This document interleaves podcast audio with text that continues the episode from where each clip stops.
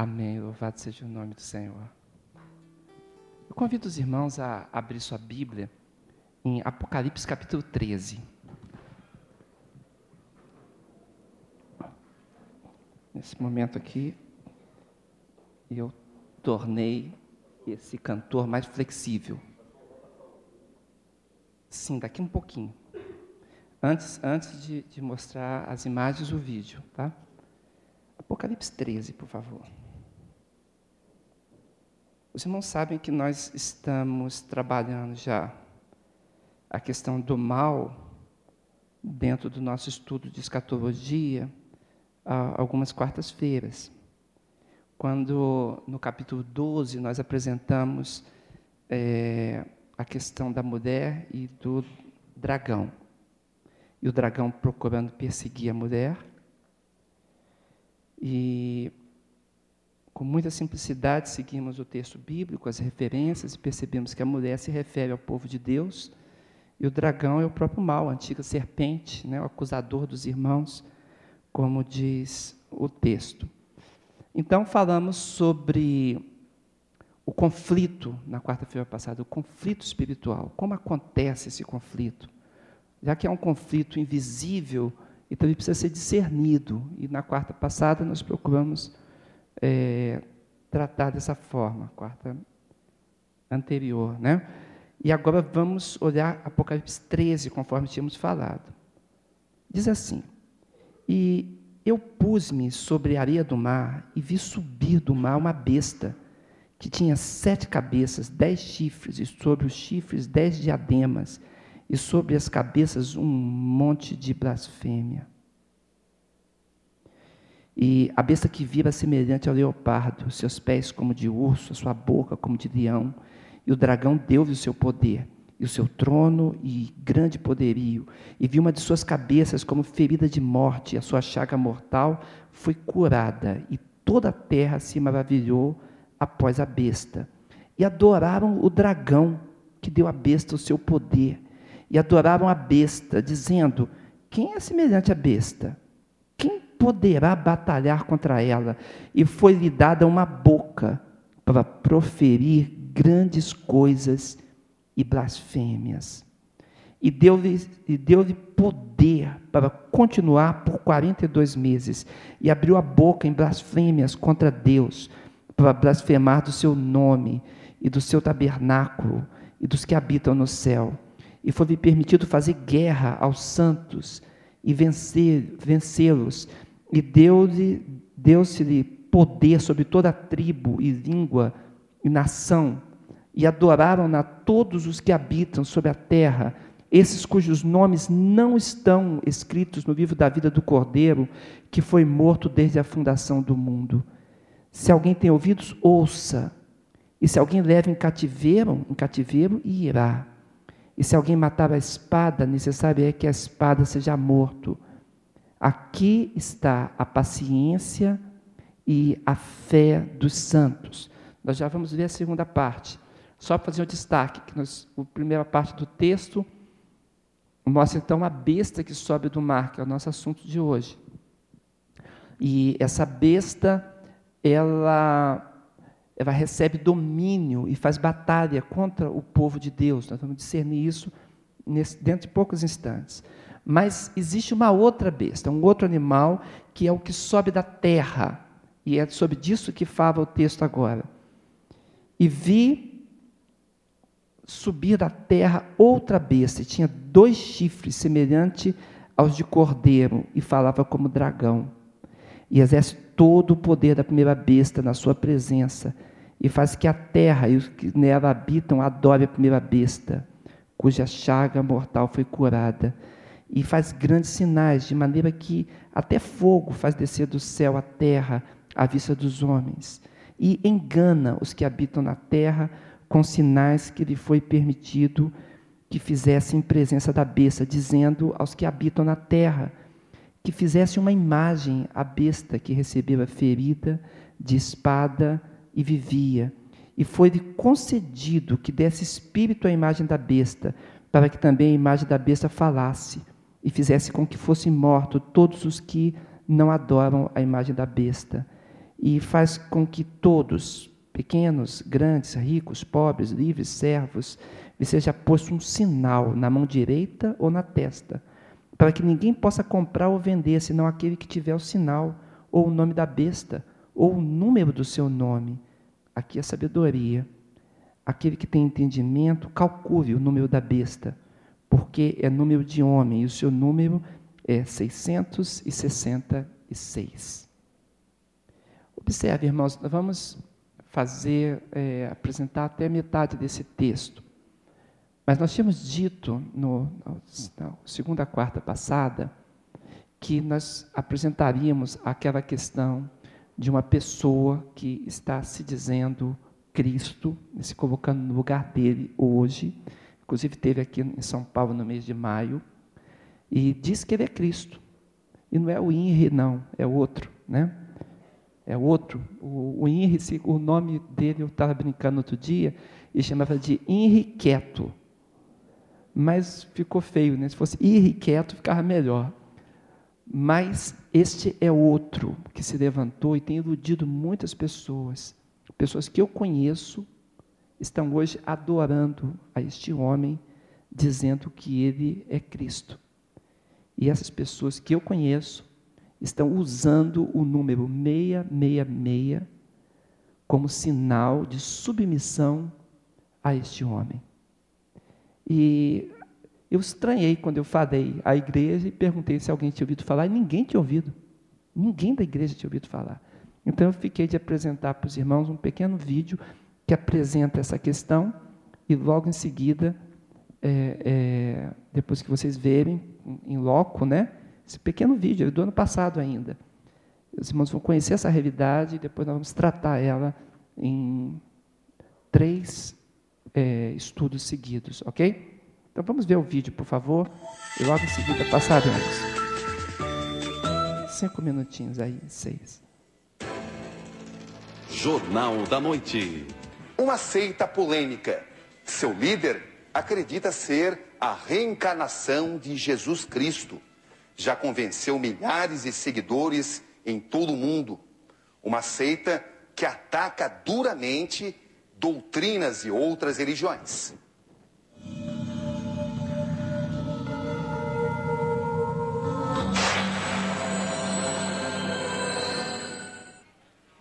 Este homem garante, ele é Jesus. Eu sou Jesus Cristo, homem uma seita polêmica. A Igreja Católica hoje representa o mal na Terra. Um grupo que cultua o número 666. O diabo não existe. É um número de prosperidade, é um número de bênçãos, é um número de sabedoria também. E 666 para nós não é o número do anticristo. Uma seita que divulga as ideias em eventos homossexuais. Pensei que Deus me ama porque ele não me vê em carne, me vê em espírito, então a ele não importa como eu faço meu sexo. Que aceita o aborto e garante que todos na terra não têm pecados, são perfeitos. O pecado não existe. Quando Cristo morreu na cruz, ele tirou o pecado do mundo. Não existe pecado. José Luiz de Jesus Miranda, porto-riquenho de 61 anos, um homem que por onde passa está sempre rodeado de seguranças. Ostenta joias caras. Anda em carros modernos e mora em uma mansão em um condomínio de luxo em Miami. Tu sabe o que eu me ia comprar? Um, um Phantom Rolls Royce.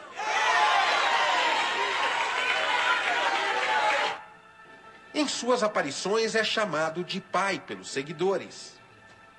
Miranda é o líder da seita Crescendo em Graça, com sede em Miami.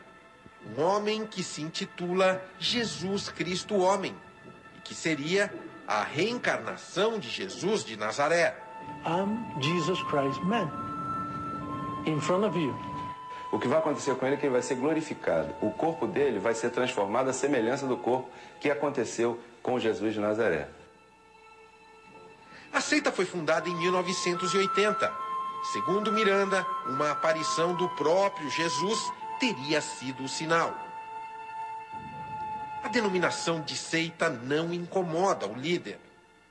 que já estamos enlaçados em vivo por Telegram. Emissora de TV, um canal de satélite próprio, rádio, transmissões pela internet. Desta maneira, a mensagem da seita tem sido divulgada no mundo. Em 24 países e com aproximadamente 2 milhões de seguidores. O Brasil faz parte deste complexo, com 10 mil devotos. A sede fica no Rio de Janeiro. A Bíblia fala que haveria um povo na terra que não veria a morte. E esse povo é o povo crescendo em graça. Algumas posturas da Crescendo em Graça têm chamado a atenção da imprensa pelo mundo. O pastor Miranda, neste vídeo, mostra tatuagens de três letras S no braço direito e do número 666 no esquerdo, referências ao diabo, de acordo com a tradição cristã e o livro do Apocalipse. A atitude do líder motivou vários seguidores a lotar este estúdio de tatuagem. Todos quiseram marcar o corpo com os sinais considerados malditos por muitas religiões.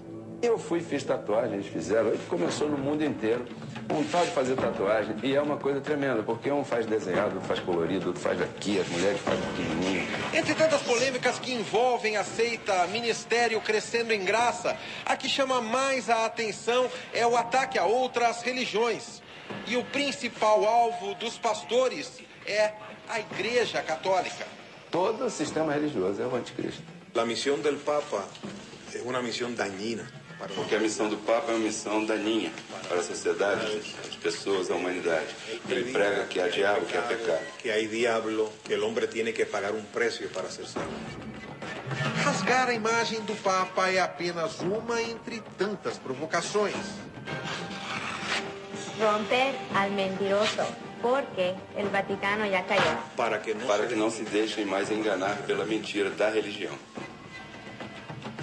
As campanhas contra os católicos têm acontecido nas ruas do Brasil e do mundo. Na Colômbia, por exemplo, enquanto os católicos celebravam a Semana Santa, na mesma praça, os seguidores de Jesus Cristo Homem contestavam o evento. A polícia precisou intervir. A polêmica seita acredita em Deus, não faz proibições e se declara intolerante contra os preconceitos do mundo.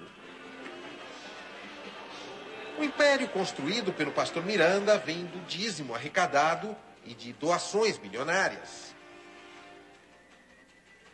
O Jornal da Noite localiza um dos homens fortes, está crescendo em graça.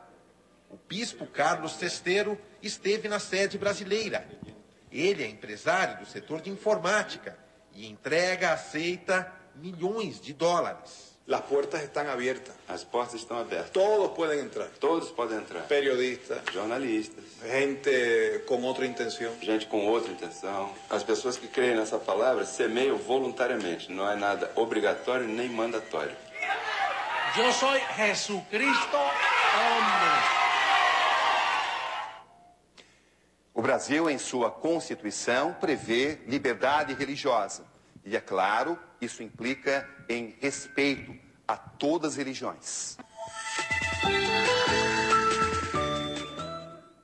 E aí, vocês acham interessante ou terrível? É, porque quando a gente está dando um, um, estudo como esse que estamos apresentando, aí a gente fala bem assim, não, porque é, o número 66 as pessoas vão aceitar, e alguém diz bem assim, como é que a pessoa vai aceitar o número 66? Né? Colocar o número identificado com maldição, o número do diabo. Como é que alguém em sã consciência vai fazer isso? Parece uma realidade tão distante, né? E aí eu estou apresentando apenas um dos casos, né? Existem outros casos, mas esse é o caso mais notório, porque é um, um homem milionário, né? tem uma fortuna extraordinária e tem feito campanhas aqui pertinho da gente. Né? Como eu disse, eu conheço pessoalmente pessoas que inclusive estão nesse vídeo aí, conheço pessoalmente, que hoje estão adorando o José Luiz. E, inclusive, um, dos empresários ali, também conhecido nosso. O que eu quero dizer para vocês é o seguinte: a questão do Apocalipse não é uma questão distante, subjetiva, uma elucubração filosófica, não. quando nós falamos a respeito do Apocalipse, estamos dizendo do que está para acontecer e do que está já acontecendo. Às vezes mostramos símbolos quando nós falamos, por exemplo, dos números. Eu não sei se todos lembram, mas dizemos que os números têm um certo simbolismo no Apocalipse. E que esse simbolismo ele é ligado a todo o simbolismo bíblico de interpretação e de figura. Então, assim, o 1, um, por exemplo, indica a unidade. O 2 é um número de, de testemunho. Né? Com testemunho de duas pessoas, alguém podia morrer pedrejado em Israel. O número 3 se refere às coisas do céu, por causa da trindade. E aí, quando você tem uh, o número 4, as quatro direções, né? norte, sul, leste, oeste, então coisa referente à terra. E você tem então o 4 mais o 3 coisas da terra, mais o 3 coisas do céu, tem um número então de plenitude, que é o número 7, ligado às coisas completas, plenas. Daí alguns falavam que é perfeição. E, e assim vai, diversos números, 3 vezes 4, 12, número do povo de Deus, as coisas do céu incidindo sobre as coisas da terra, então temos a totalidade do, do povo de Deus, 12 vezes 12 vai dar 144 mil no céu, nós já vimos tudo isso, né? que tudo isso representa um, um, um, uma figura, e que o número 6, ele está aí entre os 5, aliás, o número 5, junto com seus múltiplos, né? faz as potencialidades de ênfase, de força e ênfase. Então, entre os cinco, que força e ênfase, e o número sete, que é o número completo, ficou aí o número seis no meio, que nem todos os números têm simbolismo, né? E esse seis se tornou é, é, é um número, então, que era, vamos dizer assim, mal visto pelos judeus. É considerado o número do homem em pecado que não se completou em Deus. Então, daí o número 6, número de homem pecador. Assim como o número 8, já que quatro são coisas da terra e dois de testemunha, então 2 vezes 4, 8, significa o, número do homem restaurado. Esse é o simbolismo dos povos antigos, né? E o número 6 ficou assim.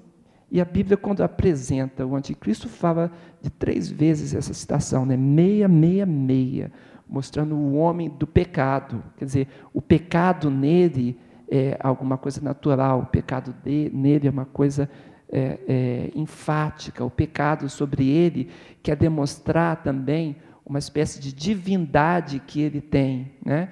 E tudo isso exacrou esse, esse número 666, né? Se tornou execrável. Mas, mesmo dessa forma,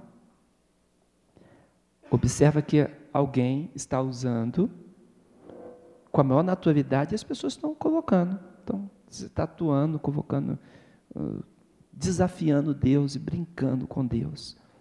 Bem, essa foi minha dívida que eu deixei de três quarta-feiras e estou pagando hoje, ok? Mas rapidamente eu vou só apresentar o início do estudo, a besta do mar, por favor, Jorge. Acompanha comigo, irmãos bem rapidamente, ok? Capítulo 12, nós vimos mulher, o dragão, não é isso? E percebemos na quarta-feira o conflito, né? Então, no capítulo 13, como nós lemos, a besta do mar e a besta da terra. Tem essa, essas figuras que indicam potências. Por favor. E vi subir uma besta do mar que tinha sete cabeças e dez chifres, e sobre os chifres dez diademas, ou coroas, em outra tradução, e sobre as cabeças um monte de blasfêmias. Sempre que a Bíblia apresenta a obra do mal, é, se projetando contra Deus, nós vamos encontrar blasfêmias, sempre. Todas as situações de blasfêmias estão incluídas, inclusive nas citações de Daniel e nos capítulos seguintes de Apocalipse, inclusive o 17 que vai trazer de novo o, o dragão. Esta besta é semelhante a leopardo, seus pés como de urso e a boca como de leão. Todas essas características estão dentro da profecia de Daniel, dos animais em Daniel. Por que, que estão lá?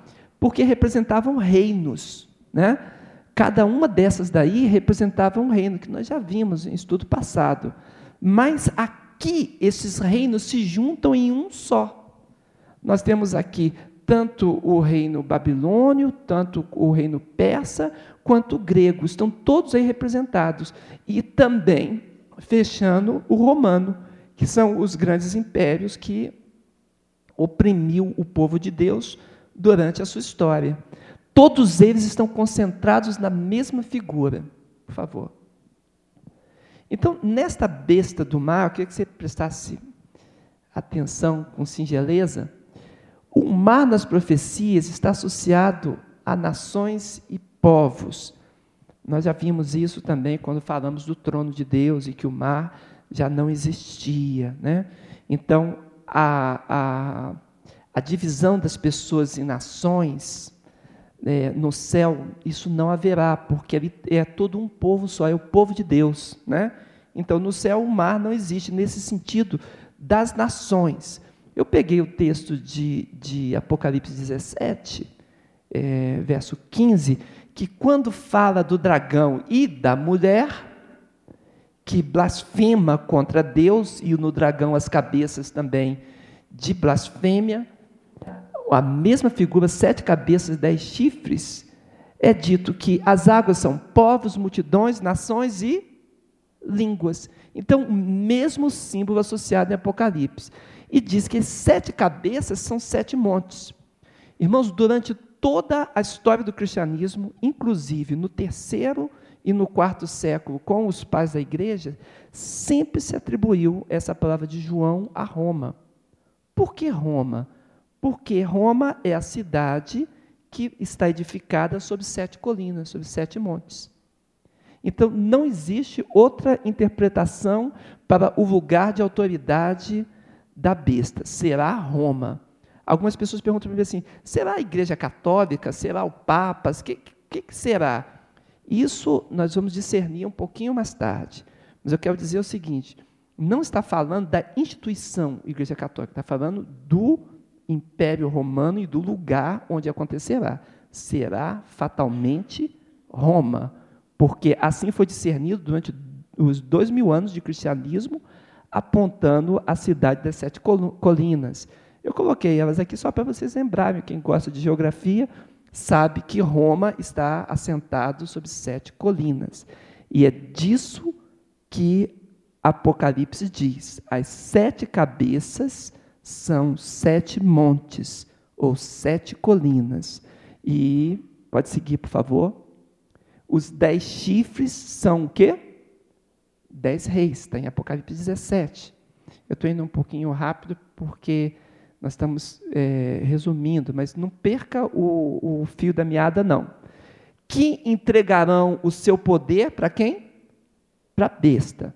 Quando fala besta, tem gente que não gosta do nome besta, porque a gente pensa em quantos bestas a gente conhece, mas aqui está dizendo um tipo de, de animal, ok?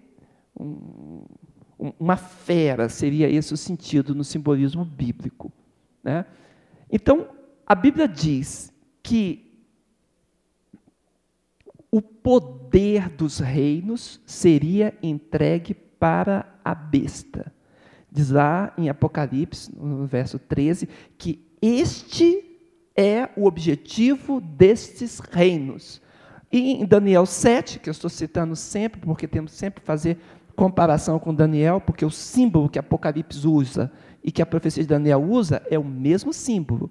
Então nós encontramos na profecia dos animais, que indicam os reinos que aconteceriam, os dez reis também blasfemando contra Deus.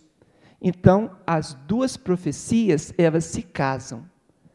Agora, observa o seguinte: é sabido que na queda do Império Romano, eu coloquei a data ali, né, da nossa era, 351 a 476, para quem gosta de história, as tribos bárbaras eram chamadas assim pelos romanos, né? Não sei se você sabe, bárbaros eram chamados assim porque diziam que eles só falavam blá blá blá. Bárbaro quer dizer isso, que não fala coisa com coisa. Era uma crítica muito injusta aquelas nações tão, tão aguerridas né, e culturalmente tão pujantes, né? mas eles chamavam assim.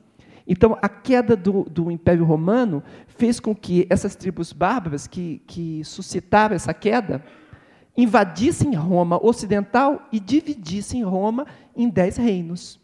Isso está nos livros de história. Inclusive, eu coloquei aqui uh, o, todo esse movimento, não dá para você ver aí perfeitamente, mas é conhecido dos historiadores. Pode seguir. Mas esses reinos dos povos que dividiram Roma em dez reinos, que lotearam o Império Romano Ocidental, vamos dizer assim, eles são conhecidos nossos hoje. E a profecia fala sobre os reis. E diz que eles dividiriam, então, nas cabeças, os francos, a França, anglo-saxões, Inglaterra, os alemães, Alemanha, suevos, Portugal, visigodos, Espanha, burgíndios, a Suíça, lombardos, a Itália, mais a Itália, o norte da Itália, na né, Itália é, setentrional, e vândalos, eros e ostrogotos, eles invadiram também, mas eles foram vencidos pelos outros reis. Interessante que a profecia de Daniel diz exatamente isso, que três deles eles seriam vencidos, três não iam prosperar, em Daniel 7. E historicamente foi exatamente isso que aconteceu na queda de Roma. Pode seguir. O Império Romano Oriental sobreviveu ainda 977 anos. E ali sustentado, é o chamado de Império Bizantino. Né? E, de fato, em 1453, nós vamos encontrar, então, a derrocada deles, né? e principalmente os persas, né, vão tomar conta daquela região toda. Assim termina o mundo antigo, em 1453, para quem gosta de história. Aí depois nós temos então ali a Alta Idade Média. Observe o seguinte, irmãos. A profecia dizia que a, a cabeça do dragão ferido de morte, ela tem um período em que todos dizem morreu, mas diz ainda que ela vai voltar, essa cabeça. Ou seja, este império, que está representado por aqui a época do Império Romano, voltará com a força de todos esses reinos: Babilônia, é, Pérsia, Grécia e Roma. E vai se constituir uma força neste tempo que estamos vivendo. E é aí que nós estamos querendo chegar, esse estudo. Porque nós estamos olhando, estamos vendo que existem nações que constituíam, e a profecia diz o que essas nações vão se tornar no surgimento do anticristo. É isso que estamos vendo. Portanto, a ferida de morte vai o quê? Vai se recuperar, se recuperará. E aí, quando a ferida de morte se recupera, nós encontramos então o cenário montado de hoje, do nosso tempo presente, para a manifestação do anticristo. Nós vamos discernir isso nesses próximos três estudos. Amém? Muito bem, é só o que o tempo nos permite hoje. Pode fechar. Estamos andando. Amém? Estamos andando. O que eu peço para os irmãos que irmãos vão discernindo, vão anotando, vão pegando lá no, no, no site da terceira, né, no blog, e, e, e vamos seguindo. Vai conferindo coisa por coisa, para que você possa fechar esse raciocínio e estar apercebido para esse tempo nosso. Como falamos sempre, não se trata de uma mera curiosidade não é um estudo subjetivo, é coisas completamente objetivas, é como estivéssemos lendo as páginas do nosso jornal e dos livros de história. E vamos ver que essa contemporaneidade das profecias diz respeito a nós hoje. E nós queremos entender isso. Amém? Muito bem, vamos orar, portanto. Senhor Deus, Estamos falando de coisas santas, Pai. Estamos falando da tua revelação. Ó Pai, o Senhor quis que nós conhecêssemos os teus mistérios. O Senhor quis revelar, Pai. O Senhor queria que o nosso coração tivesse apercebido. Fazendo isso, o Senhor não nos tratou como servos, o Senhor nos tratou como amigos. Porque o servo não sabe o que faz o seu Senhor, mas o Senhor, como Jesus Cristo bem disse, tem nos feito conhecer. A tua revelação tem chegado a nós.